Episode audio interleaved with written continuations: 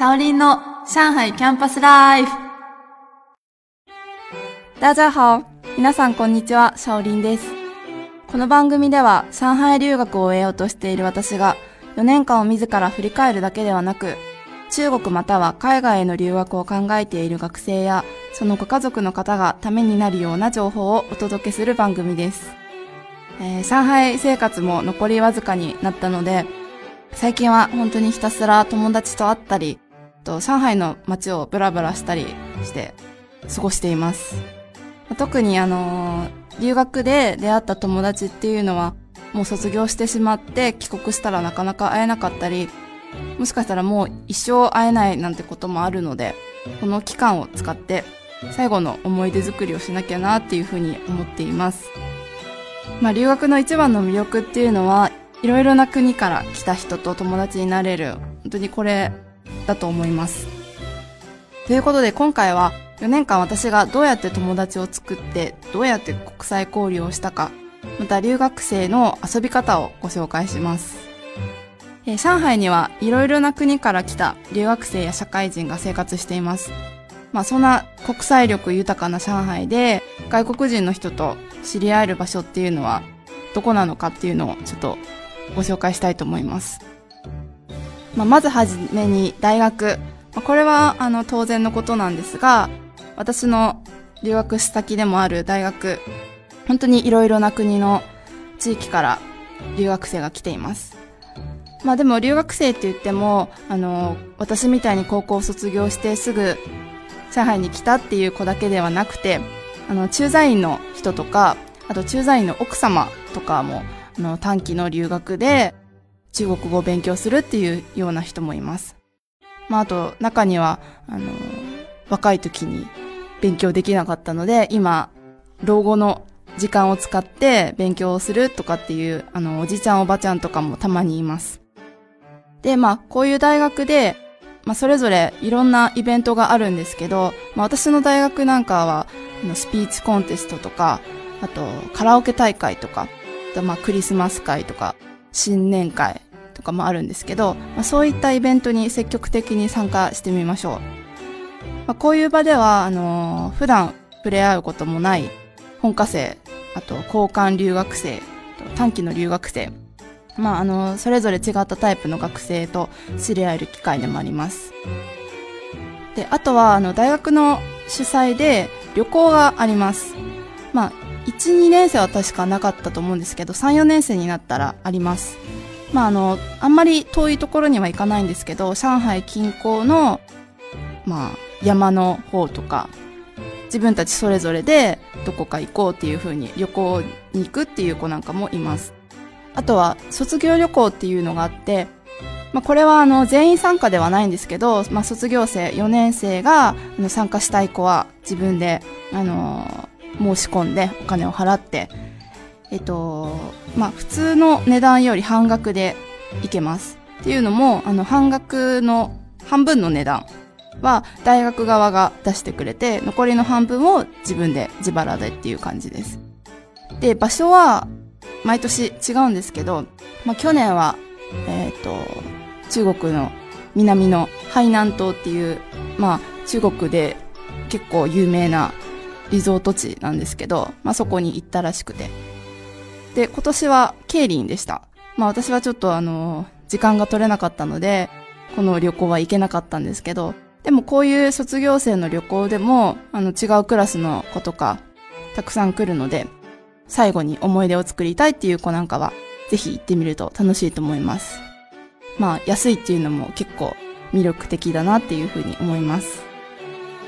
えー、次にレストラン。上海にお店を出す外国人オーナーさんが本当にたくさんいます。で、まあ、あの、日本であんまり食べれないような国の料理、例えばですね、チュニジア料理とか、あと、ブルガリア料理とか、まあ、日本でも何軒とか多分そんくらいだと思うんですけど、でも上海だと中国ではなく上海市内、その市内の中で本当にそういったあの、めったに見かけないような料理屋さんがたくさんあるので、本当に、あの、上海で多国籍料理を制覇しようっていうのもなかなか面白いんじゃないかなっていうふうに思います。あとは、あの、上海には日本人向け、あと外国人向けのフリーペーパーとかもたくさんあります。まあそういったフリーペーパーには、あの、お得な情報とかもたくさん載ってるので、それを参考にするのもいいと思います。あとは、あの、まあ外人さんのお友達ができたり、あとはクラスメートの子に紹介してもらったりとかっていうのもいいと思います。まあ、あの、私は前ロシア人の女の子と、まあ、仲良かった時があったんですけど、その子も、あの、ロシア料理結構上海あるんですね。まあ、そういうロシア料理のお店に連れてってくれたり、あとはその子が自らロシアの、まあ、ちょっと名前は忘れちゃったんですけど、料理を作ってくれたりとかっていうのもあるので、まあそういうふうにお友達に紹介してもらって連れてってもらうっていうのもいいと思います。えー、次に、バー、あとパブ。まあ、これもそうなんですけど、日本にはなかなかないようなタイプのバーというかパブというか、まあ、そういった留学生なんかが集まる場所がたくさんあります。で外国人の人が特に多いのは、あの、ヘンシャンルー、ヨンカンルーとかなどの、まあ、フランス疎開と言われるエリア。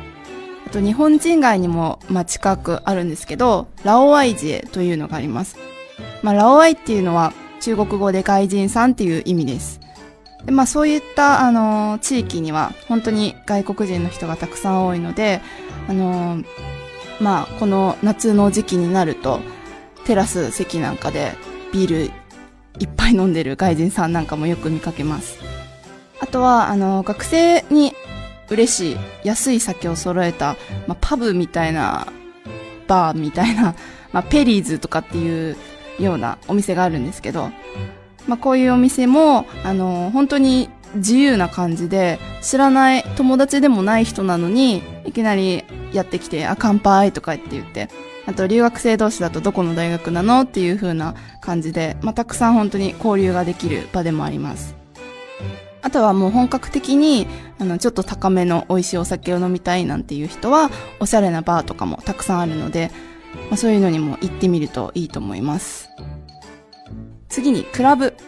上海は本当にクラブが多くて、特に、まあ、人民広場とかに近い、ホワイハイジョンルーっていう長い道があるんですけど、その道はもう本当にクラブばっかりです。もうどんどんどんどんクラブができてます。で、あのー、フランス人のお友達に前聞いたことがあるんですけど、まあ、上海フランス人多いんですね。それで、まあその子が言ってたのは、フランス人は、あの、上海のクラブが一番楽しいっていうのが、まあフランス人の中では有名というか、なんかそういう話があるらしくて、だから上海にクラブ行きたいから留学するっていう子も中にはいるそうで、本当に、あのー、上海のクラブは楽しいです。で、特に留学生なんかは、上海で初めてクラブに行くっていう子なんかもたくさんいます。で、まあ、あのー、留学生だけじゃなくて、まあ、日本のクラブがどうなのか私もちょっとわからないんですけど、もう、おじいちゃんおばあちゃんまでいます。まあ、お金持ちの人は、まあそういったところでお金を使うって遊ぶっていうような感じなんだと思うんですけど、ソファー席とかもありますし、あとまあ若い子なんかが立って飲んでる、まあカウンターとかもあって、あとちゃんとダンスフロアなんかもあります。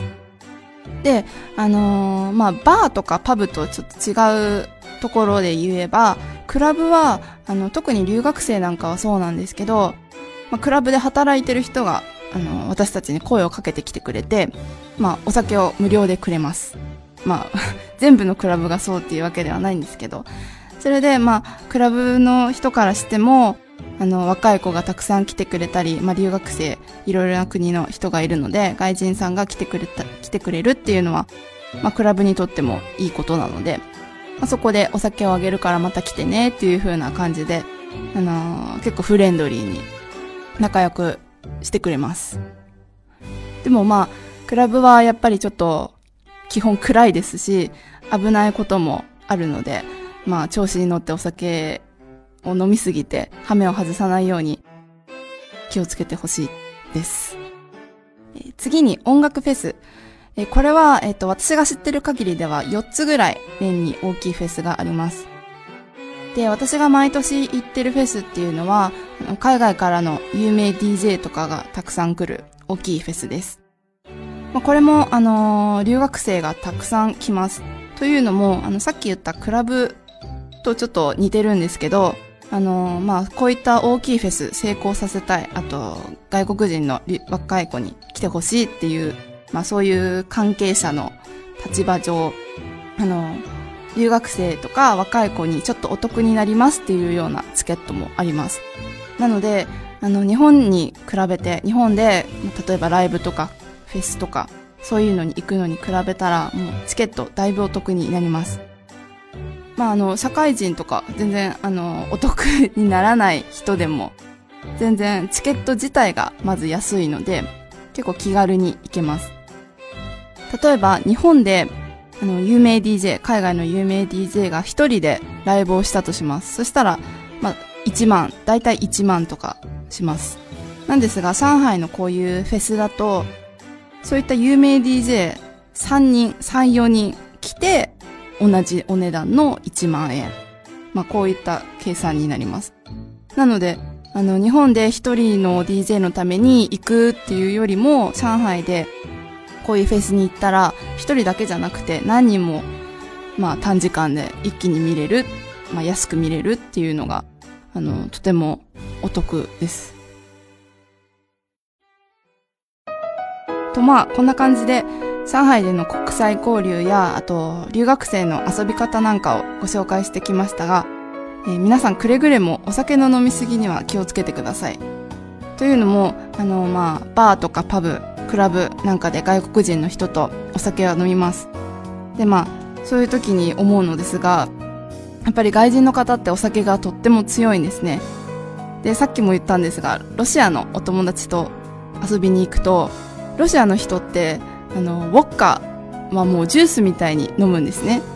まあ、ロシアはすごく寒い国なので、お酒を飲んで温まるみたいな、そういうのがあるらしく、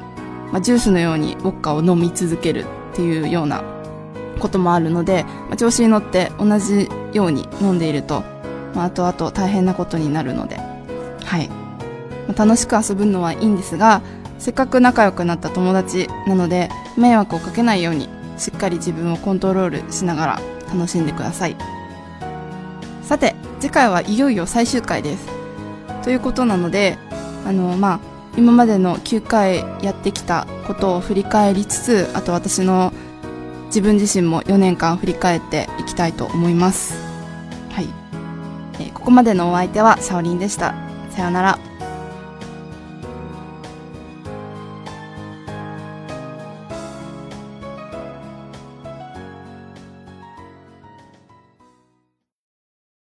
リヴァイア。それは海外から日本語のポッドキャストを聞けるアプリ。リバイア。それは海外に住むあなたに現地の情報を届けるアプリ。リバイアそれはみんなで番組を投稿発信するアプリ。私たちと一緒に新時代のエンターテインメントを作りましょう。今すぐ LIVAIA で検索。リバイア。